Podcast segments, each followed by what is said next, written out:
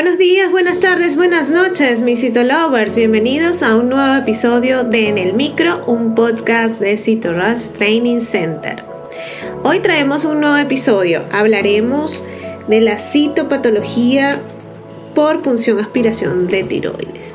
Mi nombre es Dai García y veamos entonces a continuación un poco del contenido que he preparado para la glándula tiroides. Así que comencemos.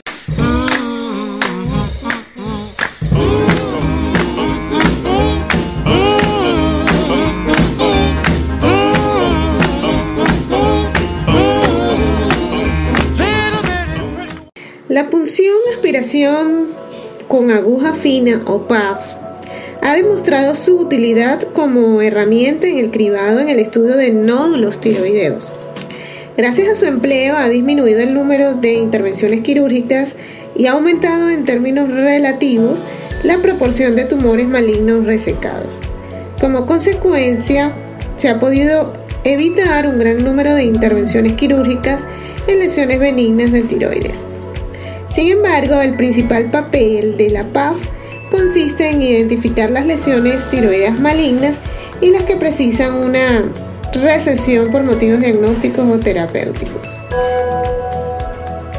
Aunque la PAF de tiroides no es sino uno de los métodos de utilizados en el estudio de nódulos tiroideos, por ejemplo, la ecografía o el estudio isotópico, se considera que es la herramienta más rentable y se recomienda efectuarla como primera medida en todo paciente eutiroideo con un nódulo tiroideo. A semejanza con otras pruebas que son de valoración selectiva, es válido destacar que la PAF del tiroide tiene una elevada sensibilidad y solo una pequeña tasa de falsos positivos, en torno al 1 al 2% de los diagnósticos de malignidad. Por supuesto que la tasa de falsos negativos debe ser lo más baja posible se han descrito también porcentajes de falsos negativos de un 1 a un 10%. Y el objetivo debe ser una tasa inferior al 5%. La precisión diagnóstica es del 70 al 97%.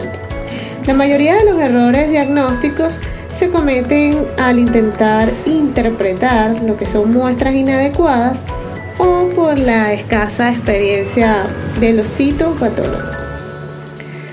Por tanto, no hay unanimidad acerca de los criterios de adecuación de la muestra, dado que unos varían de un centro hospitalario a otro.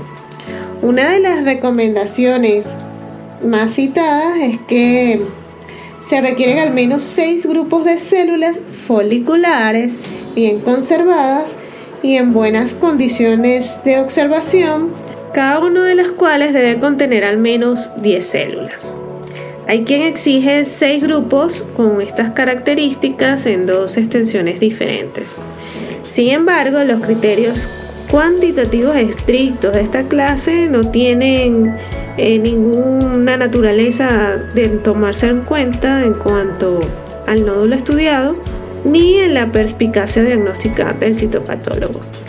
Por ejemplo, es muy característico de los quistes y de los nódulos coloides que se observe la punción, abundante coloide y muy pocas células foliculares de aspecto banal. A pesar de la escasez de las células, también puede hacerse con seguridad un diagnóstico de nódulo coloide benigno si la mayor parte de cada una de las preparaciones aparece una cubierta de sustancia coloide. Por otro lado, para hacer un diagnóstico de carcinoma papilar o una tumoración folicular, se requieren más de seis grupos celulares, incluso en manos de un experto. Por ello, la técnica de punción es importante para obtener la máxima celularidad. Al hacer la punción de un nódulo palpable, hay que colocar al paciente de manera que la lesión destaque y se palpe de la mejor posible lo que suele conseguirse en, la posición de cúbito, con la cabeza algo levantada, en ocasiones es aconsejable la posición erguida. El tiroides es un órgano muy vascularizado, por lo que es frecuente que la muestra se diluya en material hemático, lo que reduce la celularidad y dificulta su observación. Se recomienda no aspirar o hacerlo suavemente a fin de evitar que la muestra sea hepática. La propia acción mecánica del bisel, más que la aspiración, es la que introduce células en el interior de la aguja. Con objeto de dificultar aún más el sangrado, muchos médicos clínicos o patólogos prefieren utilizar un calibre más pequeño. Debe detenerse la punción en cuanto aparezca sangre en el cono de la aguja. Es preferible que esto no ocurra. La muestra generalmente puede procesarse según la técnica habitual del laboratorio, aunque se recomienda una combinación con tinción de Papa Nicolau, material fijado en alcohol, o un Gienza o Disquick al momento de tomar la muestra. Con el objetivo de evitar posibles errores de interpretación, el citopatólogo debe estar consciente de las limitaciones a las que nos enfrentamos a realizar una función aspiración con aguja fina de tiroides, así como la falta de especificidad de muchos de los criterios diagnósticos consagrados. Por ello, en el training de citopatología tiroidea vamos a hablar con detalle todo lo que son los criterios de acuerdo al nuevo sistema de informe Bethesda. Todo lo que son los problemas a la hora de el diagnóstico cuando estamos dentro de las categorías de insuficiente, ¿ok? Y cualquier otras dificultades o trampas diagnósticas en el diagnóstico citológico, lo que se refiere al diagnóstico citológico de la PAF de tiroides.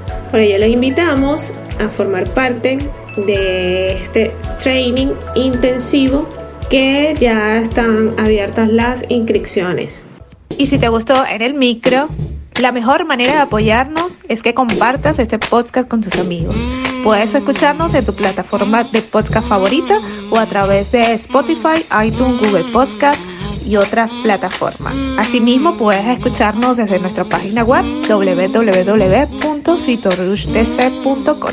Asimismo, recuerda revisar nuestros artículos en el blog en la misma página web y seguirnos en las redes sociales como arroba en Twitter, Facebook, Instagram y TikTok y suscribirte al canal de YouTube. Mi nombre es Dai García y soy CEO and founder de Cito Hasta una próxima emisión.